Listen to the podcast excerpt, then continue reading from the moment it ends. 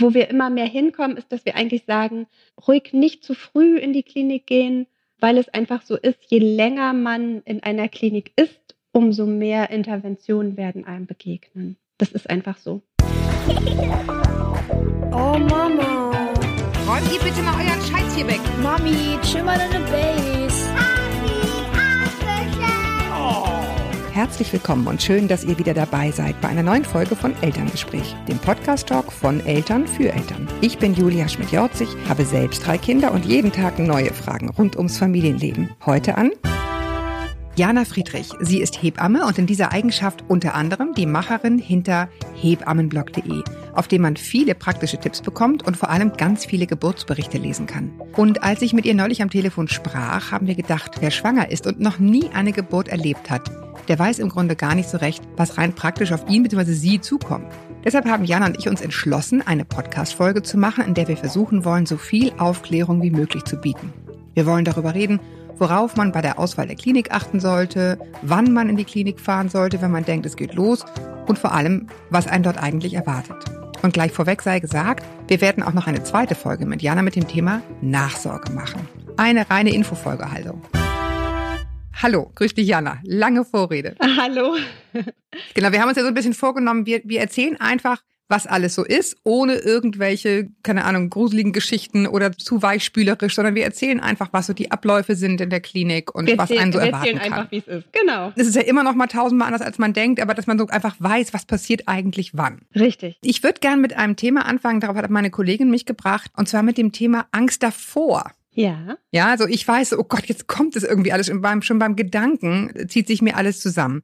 Was sind so deine Tipps und Strategien gegen diese Sorge davor? Also erstmal glaube ich, so ein bisschen Bammel ist total normal, ja. Also nicht, dass man richtig Angst hat, aber so ein bisschen so, ähm, so ein Gefühl von, oh mein Gott, was kommt da auf mich zu? Das haben, glaube ich, alle Frauen, ja, weil äh, ja, solange man es nicht erlebt hat, weiß man eben auch nicht, wie es ist. Also das ist das ist ja klar. Wenn man übermächtige Angst hat, ist klar, dann muss man sich irgendwie helfen lassen, dann sollte man sich vielleicht psychologische Hilfe holen, aber ansonsten diese ich sag mal, normale Angst oder dieser bisschen Bammel vor der Geburt.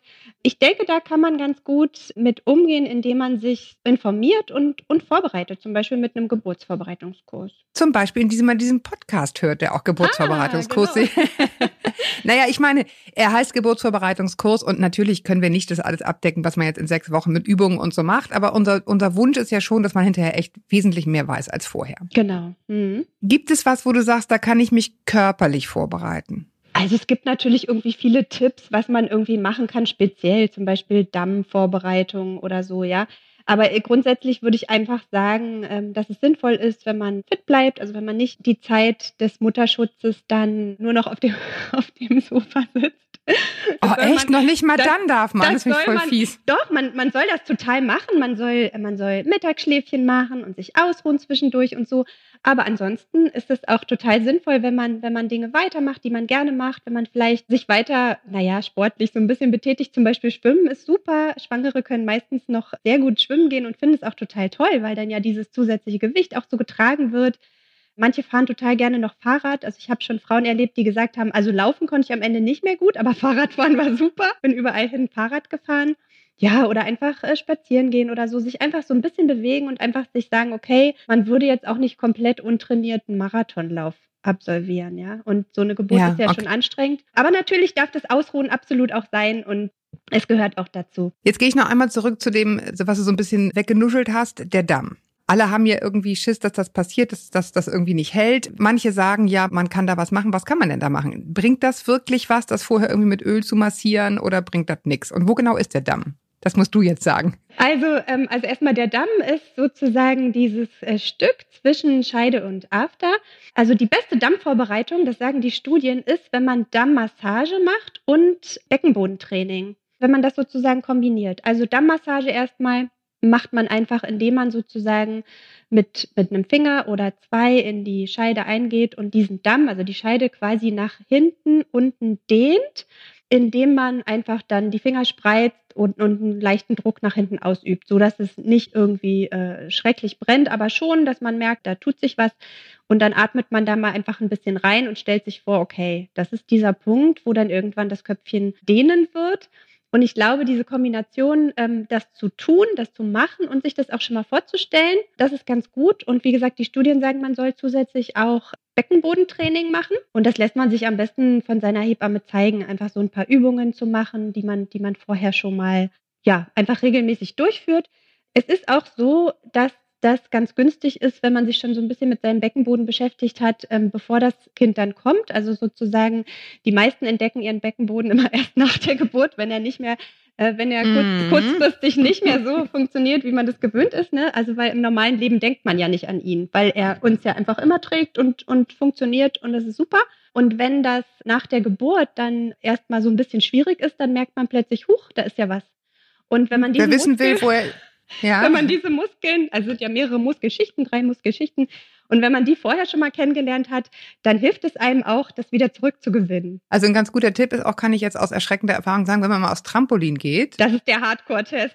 Genau, und wenn man hüpft und denkt so, oh, das ist da, wo der Beckenboden sein sollte, dann mer- merkt man ziemlich schnell, wo, wo, wo sozusagen, wo was ist, was eigentlich halten sollte. Ne? Und da, da gilt es halt sozusagen zu trainieren. Genau. Wobei das ist, das Mhm. ist wirklich, das ist wirklich schon der Hardcore-Test. Ne? ja, Also das- nicht mit, also um Gottes Willen, nicht mit schwangerem Bauch übrigens. Oh Gott, völliger Schwachsinn, was ich hier erzähle. Auch nach der Geburt, ne, das braucht immer eine Weile, bis, äh, bis Eben, man da genau. wieder, ähm, genau, bis man da wieder fit ist und das wieder machen kann. Also das wäre, wie gesagt, der absolute, äh, der ultimative Test. Wenn das wieder gut geht, dann ist alles in Ordnung. Mhm. So, jetzt kommen wir mal dahin. Jetzt geht's darum, in welche Klinik fahre ich überhaupt? Worauf sagst du, sollte ich bei einer Klinik achten? Sollte es eine Neugeborenen-Intensivstation haben?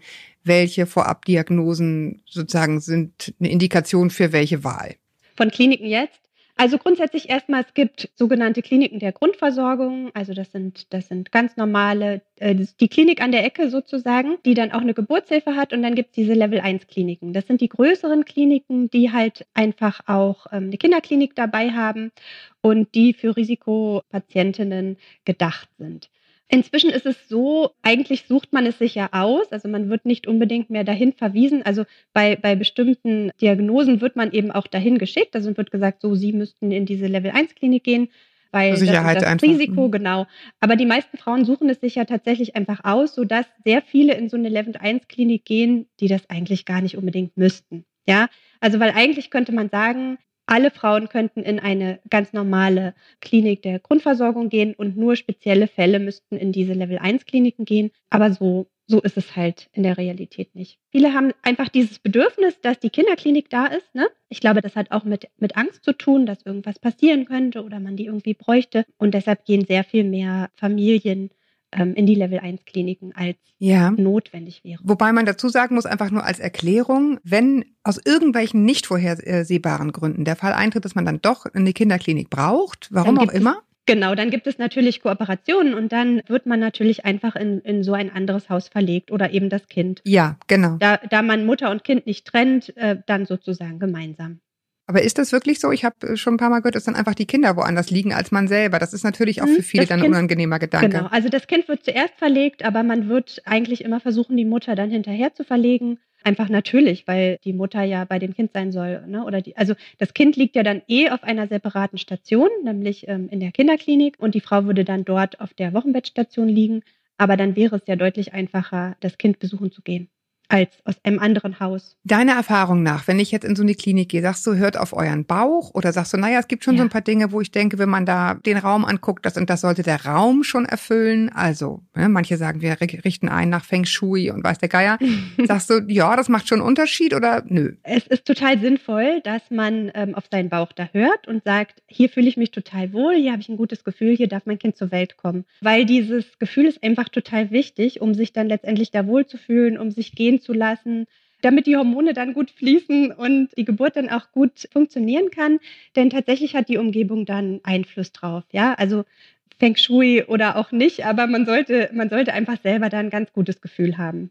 Dass man da gut aufgehoben ist, dass man sich da wohlfühlt, dass die Leute da zu einem nett sind, also dass man einfach so grundsätzlich denkt, okay, da kann ich hingehen und da kann ich mich so fallen lassen und habe nicht das Gefühl, ich muss irgendwie hier ständig auf mich acht geben oder ich finde das hier so hässlich, da kann ich niemals mehrere Stunden verbringen in diesem schrecklichen Zimmer. Das ist ja furchtbar, ne? Also sowas wäre, wäre ungünstig. Hast du die Erfahrung gemacht, dass es sinnvoll ist, vorher schon bestimmte Ansagen zu machen? Also ich sag mal sowas wie, ich wünsche mir, dass mein Kind mir sofort auf den Bauch gelegt wird, zum Beispiel auch wenn es zum Kaiserschnitt kommen sollte oder macht es Sinn, so eine Art Plan zu machen, den man da bespricht mit den Leuten? Das ist total sinnvoll. Ähm, also einen Plan zu machen ist total gut.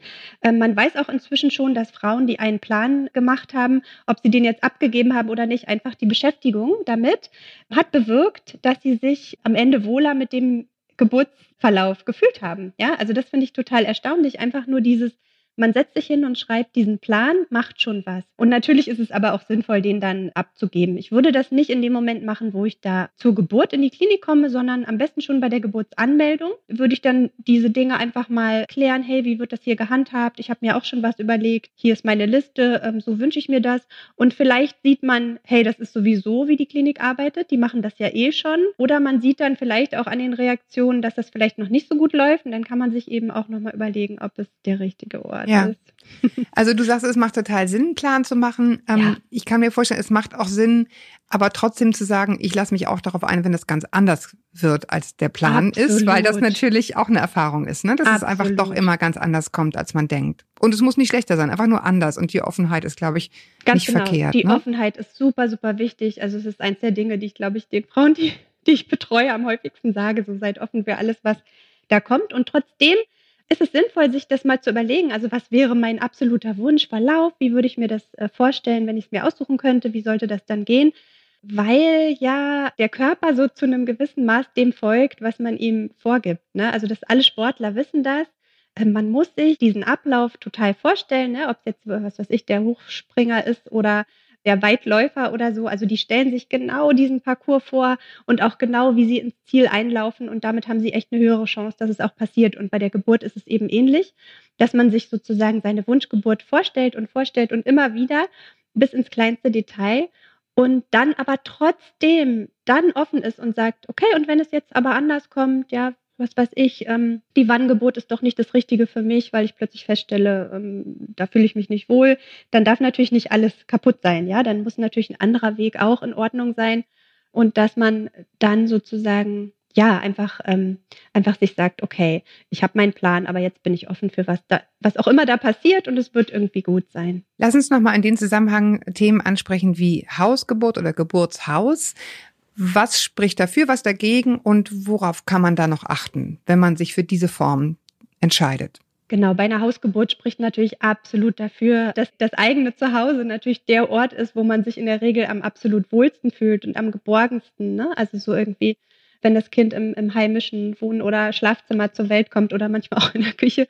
Aber das sind einfach Orte, die man genau kennt, wo man genau weiß, okay, hier ist, hier ist schön, das habe ich mir so eingerichtet, wie ich das möchte. Das ist natürlich super. Ne? Also das, das macht tatsächlich was aus für eine Geburt, einfach dieser, dieser absolute Wohlfühleffekt. Und dass man natürlich auch seine eigenen Regeln so ein bisschen macht, ne? dass man sich einfach, also man ist nicht so angewiesen darauf, so läuft das in der und der Klinik, die und die Sachen machen die immer bei einer Geburt. Natürlich spricht man sich auch mit der eigenen Hebamme ab und die sagt einem auch, was ihre Standards so sind. Aber das ist in der Regel ja viel, viel offener als in so einem Klinikbetrieb. Also das sind schon mal die totalen Vorteile. Nachteile wären, also es, es gibt manchmal Frauen, die sagen, oh nee, das kann ich mir gar nicht vorstellen. Unsere Wände sind so hellhörig. Wir hören ja die Nachbarn auch immer husten. Und das wäre mir total unangenehm zu wissen, die hören jetzt hier bei meiner Geburt zu. Ja, und natürlich gibt es Ausschlusskriterien für Hausgeburten. Es gibt bestimmte Dinge, die man einfach zu Hause nicht machen würde, wo dann die Hebamme ähm, einfach auch Kriterien hat, wo sie sagt, nee, sorry, das können wir nicht machen, da musst du dann doch in die Klinik gehen. Hört eine Beckenendlage dazu? Ähm, ja, also hier hierzulande auf jeden Fall. Ja, meines Wissens sogar nicht erlaubt, ne? Genau. Geburtshaus ist sozusagen im Grunde das gleiche in Grün, nicht? Man sucht sich genau. ganz bewusst ein Haus aus, äh, in dem man das Gefühl hat, dass das heimeliger ist und ein bisschen familiärer als in der Klinik. Genau. Und vertraut darauf, dass da Menschen sind, die wissen, wann es dann doch Zeit ist, vielleicht mal äh, sozusagen das Lager zu wechseln, aber grundsätzlich Ähnlich wie Hausgeburt. Genau, mhm. also das wäre zum Beispiel jetzt für die Frau, die sagt, ah nee, meine Nachbarin soll es nicht mitkriegen oder die sagt, hey, die Wanne da ist so schick, da möchte ich gerne reingehen. Ne? Also Ausstattung ist ja dann doch schon nochmal ein bisschen anders als zu Hause. Oder nicht jeder kann sich irgendwie ein Seil an die Decke hängen, wo er sich dann äh, dran äh, festhält oder so mhm. unter der Geburt. Ne? Diese Dinge sind dann in Geburtshäusern in der Regel vorhanden. Und manche finden es halt schon schön, irgendwo hinzugehen und dann von da aus wieder nach Hause zu gehen für die Geburt. Ja. Das ist ja Geschmackssache. So, jetzt Geburt. Wann geht es los? Woran merke ich, dass es losgeht? Also das, das häufigste ist natürlich einfach, die Wehen gehen los. Ne? Also Wehen gehen los oder die Frau hat einen Blasensprung. Das ist auch ein, ein Geburtsbeginn. Wehen gehen unterschiedlich los. Also es ist, es ist nicht immer äh, von, von 0 auf 100, so wie in den Filmen das immer so nett gezeigt wird. Ne? Genau. Also mitten aus dem Leben äh, kommt wie so ein Blitz so eine Wehe in die Frau und in dem, ab dem Moment ist sie eigentlich nicht mehr zurechnungsfähig, ne, sondern kann irgendwie nur noch liegen, wird sofort irgendwie auf eine Liege gelegt oder mit der Feuerwehr abtransportiert. Und ja, also so ist es, so ist es wirklich eher nicht sondern in der Regel bahnt sich das so langsam an. Also man hat vielleicht so ein leichtes Ziehen, so wie man es von der Regel kennt. Und dann wird das ein bisschen stärker und irgendwann merkt man, huch, das ja irgendwie, es kriegt so eine gewisse Regelmäßigkeit, könnten das wohl Wehen sein. Manche Frauen sind da am Anfang durchaus so ein bisschen unsicher, ob das, ob es jetzt losgeht oder nicht, oder ob es nur so ein bisschen ähm, der Bauch fest wird oder so, wie man es ja aus der Schwangerschaft auch schon kennt, weil ne, das, da, da übt ja die Gebärmutter immer schon so ein bisschen. Also es steigert sich dann langsam und wird immer doller und irgendwann muss man ähm, pusten und muss sich darauf konzentrieren und dann merkt man, dass es Geburtswehen werden. Manche merken die übrigens auch im Rücken, also die haben eher Rückenschmerzen. Und man sagt ja so, wenn die so alle paar Minuten regelmäßig kommen, dann kann man mal gemütlich losfahren. Ja, also man sagt, wenn die so ungefähr alle fünf Minuten über einen Zeitraum von mindestens einer Stunde kommen, dann kann man mal langsam gemütlich losfahren. Genau. Wo wir immer mehr hinkommen, ist, dass wir eigentlich sagen, ruhig nicht zu früh in die Klinik gehen, weil es einfach so ist, je länger man in einer Klinik ist, umso mehr Interventionen werden einem begegnen. Das ist einfach so.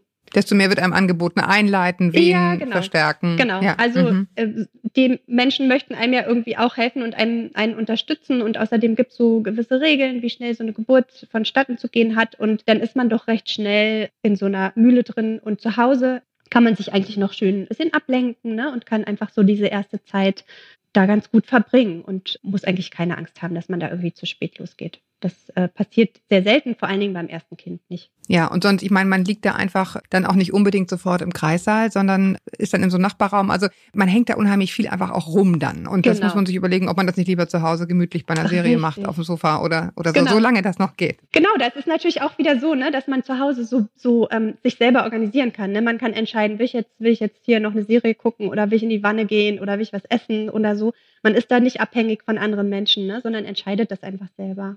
Ja, Essen. Darf man noch essen? Ja, darf man essen. Ähm, es ist allerdings so, dass in der Regel, äh, wenn, wenn man so richtig Geburtswehen hat, dann hat man keinen Hunger mehr. Also das ist auch immer ein gutes Zeichen dafür, dass es wirklich äh, zur Sache geht, wenn man eigentlich keinen Appetit mehr hat. Ja, okay. Äh, lass uns nochmal zum Blasensprung gehen. Wie kann der sich genau äußern? Woran erkenne ich, dass das jetzt wirklich ein Blasensprung war und nicht, ich war in der Wanne und da kommt noch ein Rest raus? Genau. Also es, auch da äh, gibt es verschiedene Blasensprungarten. Also einmal gibt es tatsächlich so dieses Platsch, ja, also dass es richtig so plöpp macht. So. Also wem schon mal so eine Tüte Milch ähm, vom Kühlschrank runtergefallen und ausgelaufen ist, ne? Das ist ungefähr so die Dimension, die man sich so vorstellen kann. Tatsächlich gibt es solche Blasensprünge. Ich habe mal eine Frau erlebt, die hatte äh, bei Karstadt an der Kasse einen Blasensprung.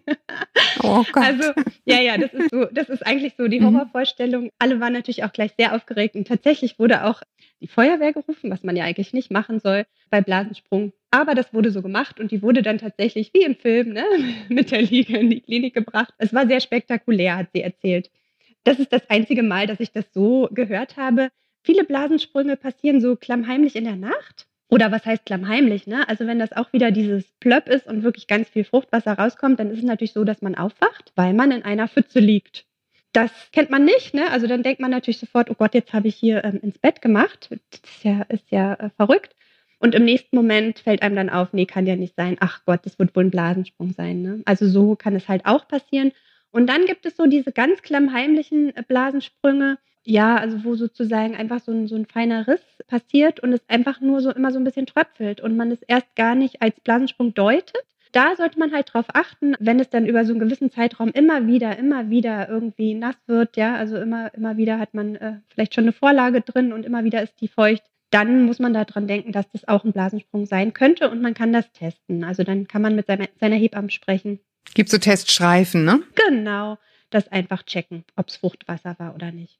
Muss man dann liegend transportiert werden? Das ist ja auch mal die große Frage. Ne? Ich stehe jetzt in der Küche und es passiert. Muss ich mich dann sofort hinlegen und äh, irgendwie den Notarzt so rufen, dass die mich liegend die fünf Treppenhäuser runter transportieren? Oder? Genau, das war bis vor einiger Zeit noch so. Das ist jetzt rausgenommen worden aus den Richtlinien. Also das, das wird nicht mehr gesagt. Man soll dann einfach ganz normal in die Klinik gehen. Wenn man diesen nächtlichen Blasensprung hat, dann muss man auch nicht sofort los. Dann kann man einfach sich vielleicht nochmal äh, was Frisches äh, unterlegen. Ähm, also, ne, das ist sowieso der Tipp, so drei, vier Wochen vor dem errechneten Termin sich was unters Laken äh, legen. Diese Unterlagen fürs Babybett, die sind ganz sinnvoll. In diesen ganzen Ratgebern steht immer eine Malerfolie. legen Sie eine Malerfolie zwischen Matratze und Laken. Also ich möchte nicht vier Wochen auf einer Malerfolie schlafen, aber vielleicht ein dickes Handtuch oder diese Unterlagen. Die man auch für die Babys hat nachher. Ja, genau, die man nachher für die Babys hat. Also die hat man ja dann oft eh schon im Haus, die kann man dafür wunderbar benutzen. Und sonst halt einfach irgendwie ein dickes Badetuch oder irgendwas, was dann so ein bisschen das Laken schützt. Und dann, genau, und dann macht man sich nachts also was Frisches hin, versucht noch ein bisschen zu schlafen. Haha, man ist natürlich total aufgeregt und schläft überhaupt nicht. Ja. Mehr. Aber so theoretisch, ne? Und dann kann man morgens in Ruhe duschen, frühstücken und dann losgehen. Weil, wenn man nämlich äh, mitten in der Nacht dann in die Klinik gehen würde, was dann passieren würde, ist, dass äh, ein, ein riesen Aufnahmebromborium passiert. Das dauert ungefähr so eine Stunde mit Blutentnahme und Untersuchung und allem drum und dran. Und danach wird dann gesagt, so und jetzt bieten wir Ihnen hier ein schickes Zimmerchen auf unserer Station an und wir warten jetzt mal, bis Wehen kommen, weil jetzt passiert ja offensichtlich noch nichts. Oder inzwischen werden Frauen dann auch öfter mal äh, nochmal nach Hause geschickt für zwölf Stunden. Was ist denn so der Zeitraum, wo du sagst, zwischen, also ne, wie lang ist es okay, dass nichts passiert? Ne? Also die Blase ist gesprungen, das Wasser ist ausgetreten. Und wie lang äh, sozusagen geht das dann gut ohne Fruchtblase? Erstmal ist es so genau, dass wenn die Fruchtblase springt, also in diesen Eihäuten, woraus die Fruchtblase so äh, besteht, da sind äh, Prostaglandine drin, das sind Venhormone. Und die werden dann freigesetzt, sodass in aller Regel relativ bald nach so einem Blasensprung ganz von alleine die Wehen losgehen. Und wenn das nicht passiert, dann sollte man spätestens nach zwölf Stunden in der Klinik sich melden, weil ab dann würde ein Antibiotikum gegeben werden, weil sozusagen ja so ein bisschen der Schutzschild des Kindes äh, nicht mehr ganz intakt ist, ne? also der das Kind vor Keimen schützt, die bei jeder Frau ganz normal in der Scheide vorhanden sind und die dann halt aufsteigen könnten. Und ja, diese, äh, die, wenn die Fruchtblase dann nicht mehr da ist, dann funktioniert das nicht mehr so gut und dann kann theoretisch nach einem gewissen Zeitraum da was passieren und um das dann rechtzeitig zu testen, sollte man halt dann in die Klinik gehen und schauen. Ja. So, jetzt kommen wir also in der Klinik an. Man ist da äh, entweder mit dem Taxi oder völlig hektisch selber hingefahren. Man parkt dann, wenn es gut läuft, auf diesem Storchennest-Parkplatz direkt vor, vom Kreiser, außer der ist schon besetzt. Mhm. Und dann kommt man rein und dann geht es wie weiter? Dann geht man rein und dann geht man ähm, nicht über die normale Aufnahme, sondern man geht direkt zum Kreissaal und klingelt da und sagt dann, ja, guten Tag, ich, keine Ahnung, hatte meinen Blasensprung dann und dann oder habe Wehen seit dann und dann oder ähm, ist schon ganz schön doll oder irgendwas sagt man dann und dann wird man erstmal reingebeten von einer hoffentlich total netten Hebamme und dann kommt man in so ein Aufnahmezimmer und dort wird dann CTG geschrieben, also man guckt nach den Herztönen und nach der Bewegung der Gebärmutter, also wie oft kommen denn die Wehen, wie oft zieht die sich zusammen. Und dann wird vaginal untersucht, wie weit der Befund ist, wie weit der Muttermund schon geöffnet ist. Der öffnet sich ja unter der Geburt auf 10 Zentimeter und dann guckt man einfach, wie weit das schon ist. Und dann entscheidet man gemeinsam, also kommt es zur Aufnahme oder geht man nochmal nach Hause oder geht man eine Runde spazieren oder ja, ne? Also da gibt es dann verschiedene Möglichkeiten. Und kommt es zur Aufnahme, heißt, man geht dann wirklich nochmal runter zu der Anmeldung, man hat eine Krankenkassenkarte dabei, füllt tausend Formulare aus. Also dann kommt auch erstmal so ein bisschen Bürokratie, ne? Also außer es geht ja. jetzt irgendwie total in medias res und ne, alle sofort im Laufschritt. Das passiert aber eigentlich, genau wie du sagst, in Filmen und eigentlich nicht in echt. Meistens ist es so, äh, ne, dann geht der Mann nochmal runter und muss den ganzen Kram ausfüllen. Das ist das Wahrscheinlichste. Inzwischen ist das oft so, dass das alles tatsächlich schon über Kreißsaal geht. Ne? Ist ja doch, wird ja alles ein bisschen digitaler, also dass man tatsächlich die Karte kurz durchzieht, die Frau eingibt und dann hat man eigentlich alles, zumal die Frauen sich ja vorher auch schon anmelden kommen in der Regel.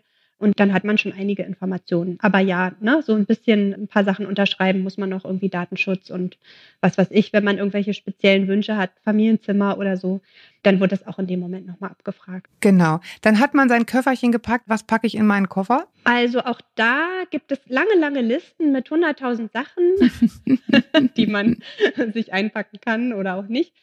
Also was man unbedingt braucht, ist natürlich immer der Mutterpass und die Versicherungskarte. Und wenn man sein Kind dann anmelden möchte nach der Geburt, dann äh, die Sachen, die man fürs Standesamt braucht, also entweder die Heiratsurkunde oder die jeweiligen beiden ähm, Geburtsurkunden der Geburtsurkunden, Eltern. genau, richtig.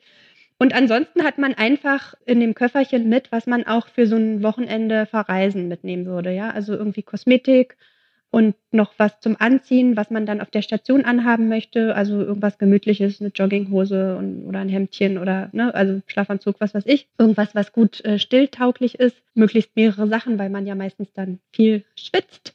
Dann gibt es diese ganzen schönen Sachen, so die, die sind so ein bisschen Schnickschnack oder auch nicht. Also man kann natürlich sich eine schöne Musik mitnehmen, die man äh, unter wen hören will. Man kann sich natürlich ein schönes Duftöl mitnehmen, was man in eine Duftlampe tut oder womit man massiert wird.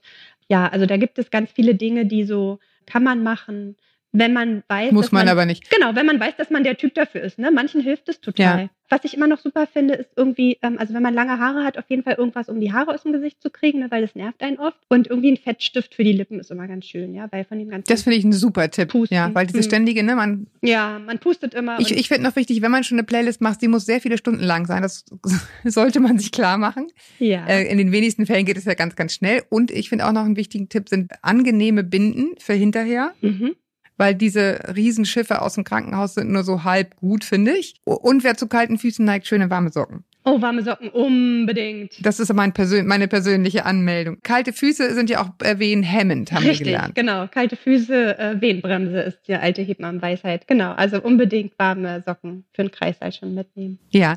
Die Routine, auf die man dann im Krankenhaus trifft, Schichtwechsel und so weiter. Was sind so die Dinge, die man wissen sollte, womit die Menschen, die dort arbeiten, zu tun, zu kämpfen haben, auch teilweise?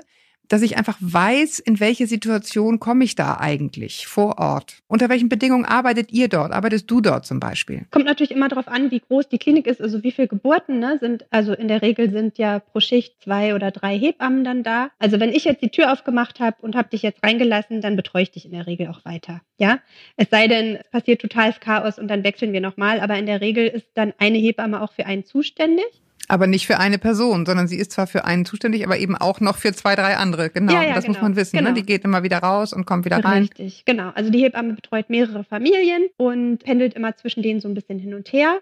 Es ist so, dass man immer eine Klingel in die Hand gedrückt kriegen sollte, ne? wenn die Hebamme das Zimmer verlässt, dass man dann auch sie wieder rufen kann, wenn man irgendein Problem hat oder ähm, Angst kriegt oder was auch immer, einfach nur jemand braucht dass man dann immer klingeln kann.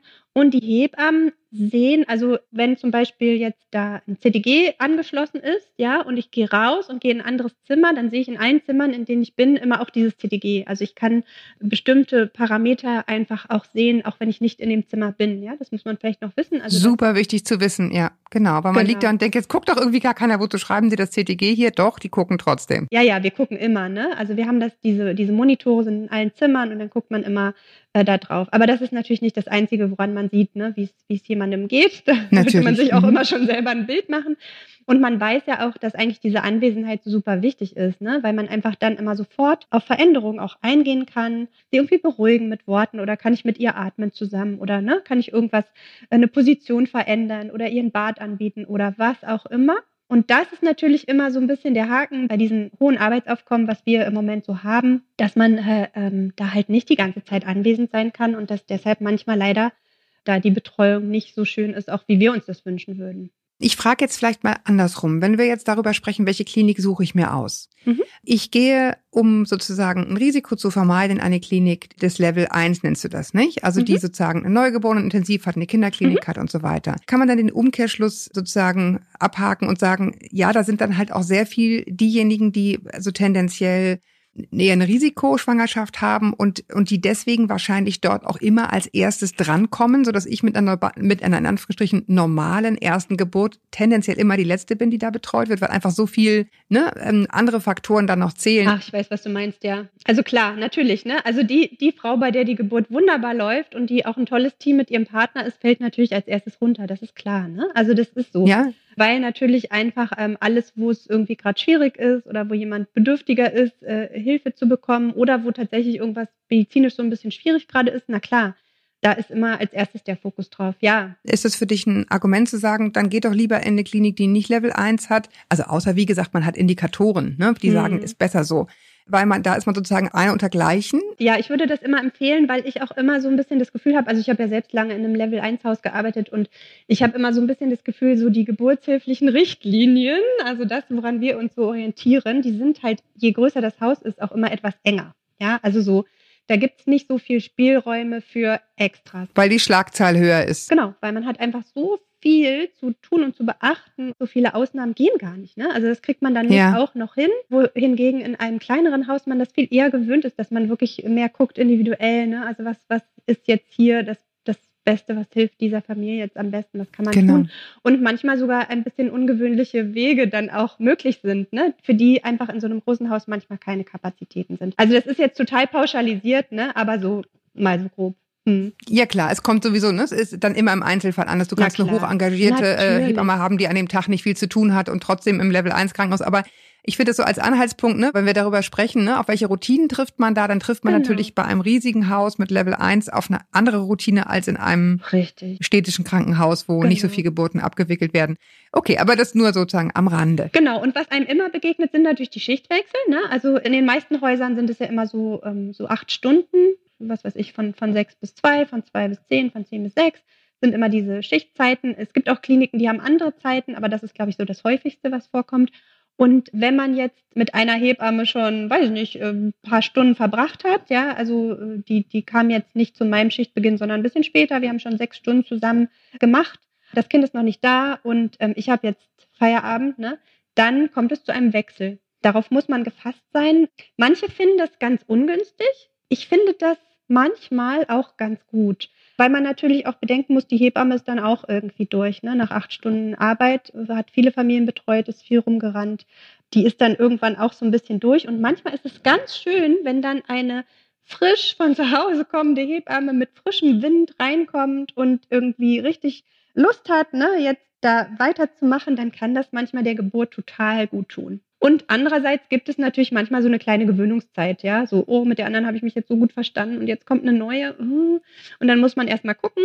Aber ich finde gar nicht unbedingt grundsätzlich, dass es immer was Ungünstiges ist. Lass uns nochmal zu dem Geburtsvorgang als solches. Was passiert eigentlich genau im Körper? Welche Phasen gibt es? In welcher Phase komme ich hin und was kommt ungefähr so dann? Also grob unterscheiden wir die Eröffnungsperiode, dann die meisten noch die Übergangsphase und die Austreibungsperiode und die Nachgeburtsperiode. Also in der Eröffnungsperiode öffnet sich der Muttermund auf 10 Zentimeter.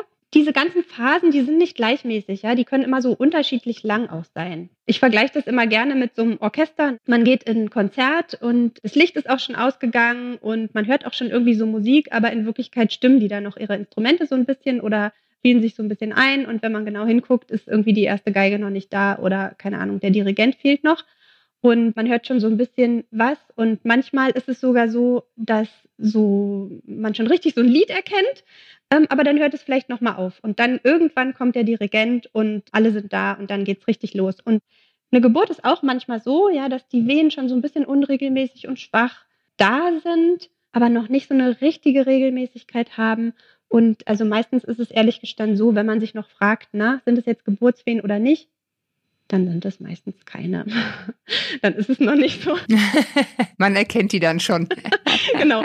Also man muss sich das in der Regel nicht mehr fragen, ne? weil es irgendwann wird es knackig und wirklich Irgendwann ist die Sache klar, genau. Genau, und man arbeitet. So, also eine gute Taktik für diese erste Phase der Geburt, für diese Latenzphase ist einfach so, dass man mit seinen Ressourcen auf, also dass man die schont, ne? Also dass man vielleicht noch mal ein bisschen sich hinlegt und versucht ähm, zwischen den Wehen, die ja noch nicht ganz so wild sind, ein bisschen zu dösen oder dass man, wenn man noch Hunger hat, noch gut isst oder ne, also dass man sich einfach noch ausruht. Ja, deswegen eben auch dieses Zuhause bleiben, ne? Weil du Genau, musst mit deinen richtig. Kräften haushalten. Das kommt dann ja noch das dicke Ende. Genau. Mhm. Und früher hat man dann immer gesagt, oh, du hast schon ein bisschen Wehen, jetzt geh mal Treppen steigen, ne? Dann werden die Dollar.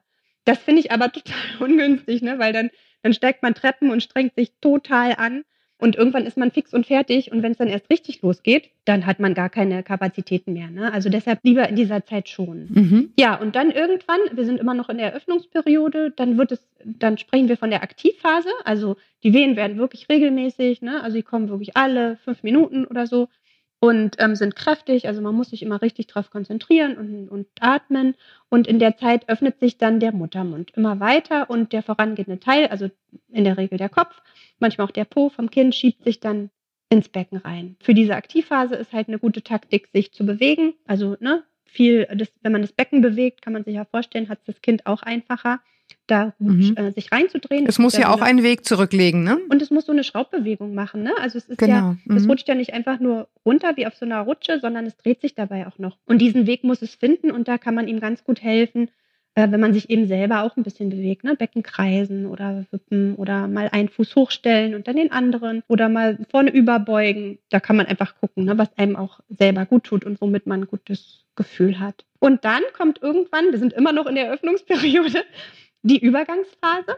Das ist immer die Phase, naja, also das ist die Phase, die die Frauen immer als sehr, sehr heftig beschreiben. Also wenn man sich so vorstellt, vorher, man wächst so in diese Situation rein. Das ist tatsächlich so, ja. Also dieser Wehenlevel, man gewöhnt sich so ein bisschen an den und, und durch diese Regelmäßigkeit, die das hat, das Gehirn langweilt sich und dadurch äh, wird es irgendwann nicht mehr als so heftig eingeschätzt.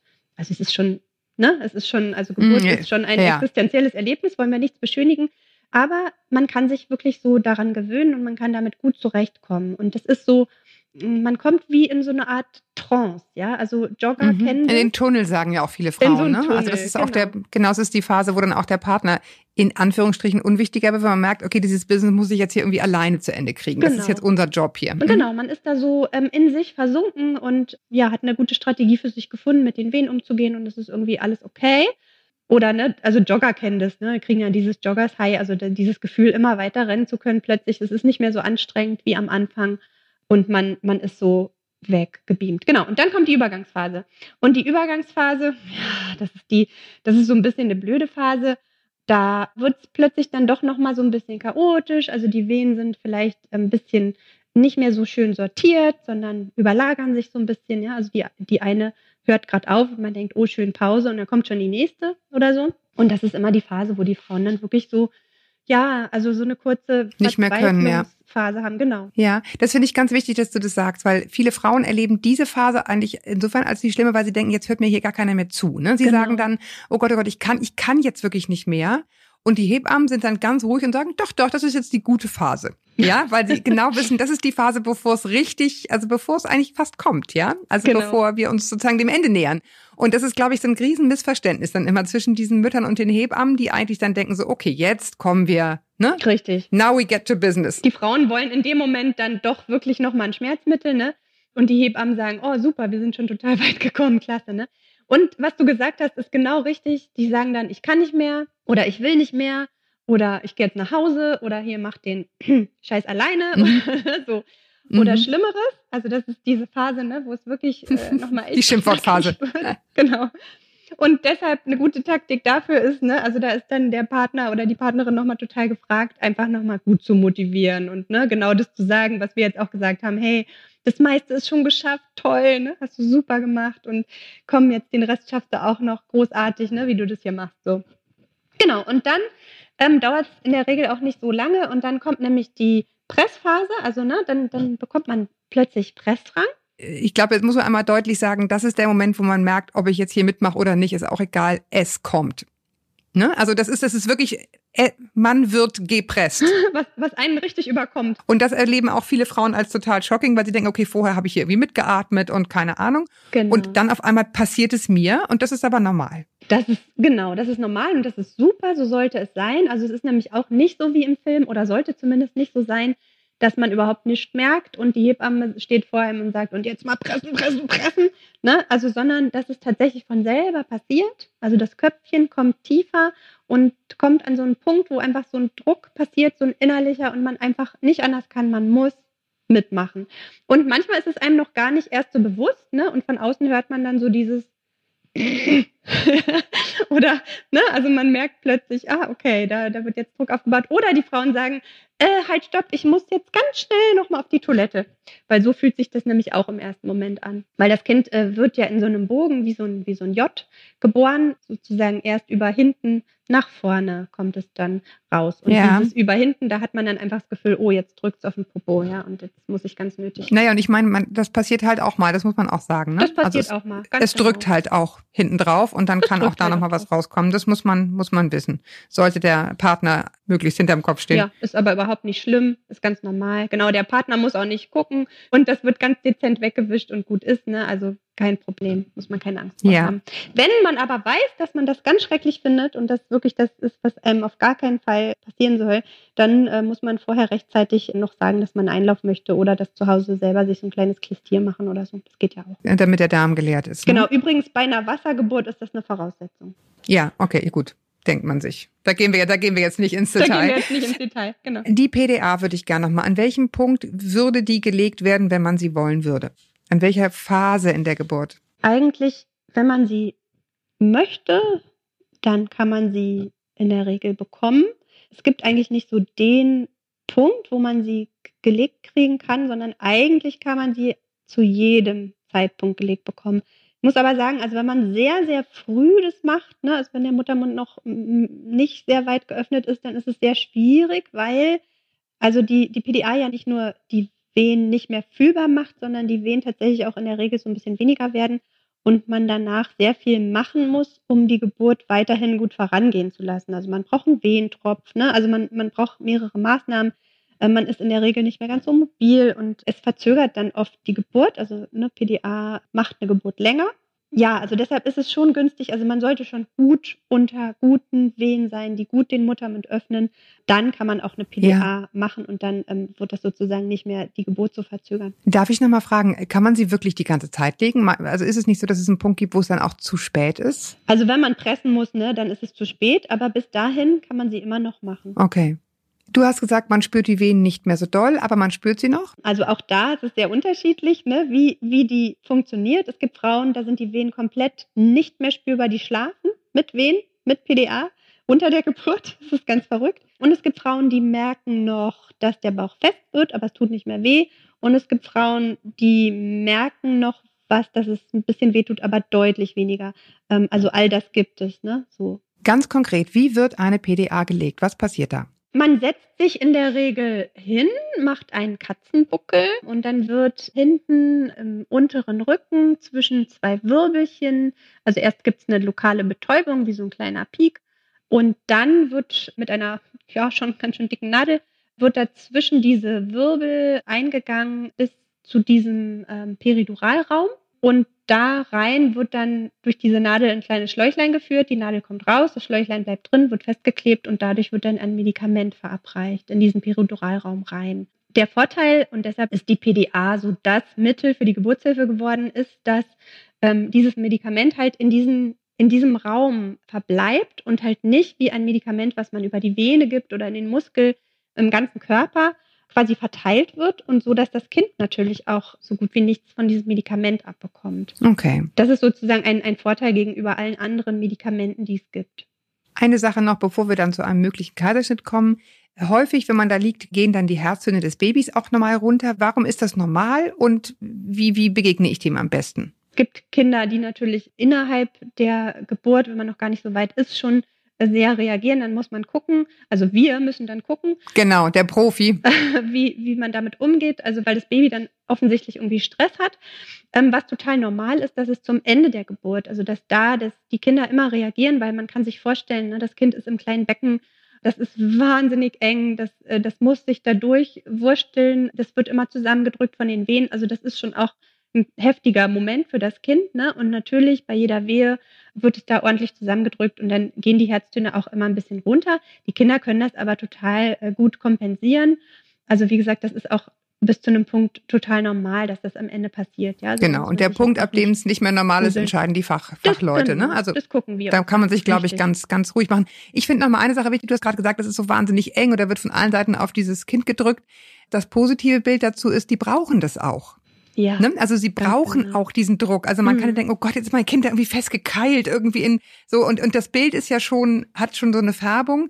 ja. Die Natur hat sich das schon nicht umsonst ausgedacht, dass das so ist. Dieser Druck auf den Körper ist ganz, ganz wichtig für die Kinder. Ne? Genau, also einmal ne, für die Lunge, also damit die Lunge sich danach gut entfalten kann, das, das wird nochmal komplett leer gemacht. Und dann auch dieses, also einfach dieser, dieser Druck auf die ganze Haut und das ganze System, also das macht sozusagen auch einen Stress, also im positiven Sinne, ja, so dass das Kind, wenn es zur Welt kommt, dann auch wirklich wie so einen Schub bekommt und dann einfach gut ankommt. Also die Kinder, die spontan normal geboren werden über die Scheide, also die kommen in der Regel ja doch ein bisschen einfacher tatsächlich an, ja. Also als, als zum Beispiel bei einem geplanten Kaiserschnitt, wo das Kind das alles gar nicht hatte und auch keine Wehen, sodass es gar nicht wusste, so dass es jetzt geboren wird. Ähm, wenn die dann rausgeholt werden, die haben manchmal viel mehr Anpassungsstörungen, ne, als, als Kinder jetzt nach einer normalen Geburt. Jetzt gehen wir mal zum Kaiserschnitt, der einen so ein bisschen überrascht. Ja, also du liegst da und auf einmal merkst du, jetzt, jetzt sind auf einmal alle im Raum und jetzt äh, sagen auf einmal alle so, jetzt, oh, jetzt brennt hier was an. Was genau geschieht dann? Einfach ohne Wertung und Panikmache. Also die kommen rein, die sagen, jetzt müssen wir hier doch anders vorgehen. Was passiert dann genau? Okay, sage ich sofort, aber noch einen Satz vorher dazu. Das ist total selten, dass alle reinkommen und ganz plötzlich. Ne? Also dieser, dieser Notkaiserschnitt ist super, super selten.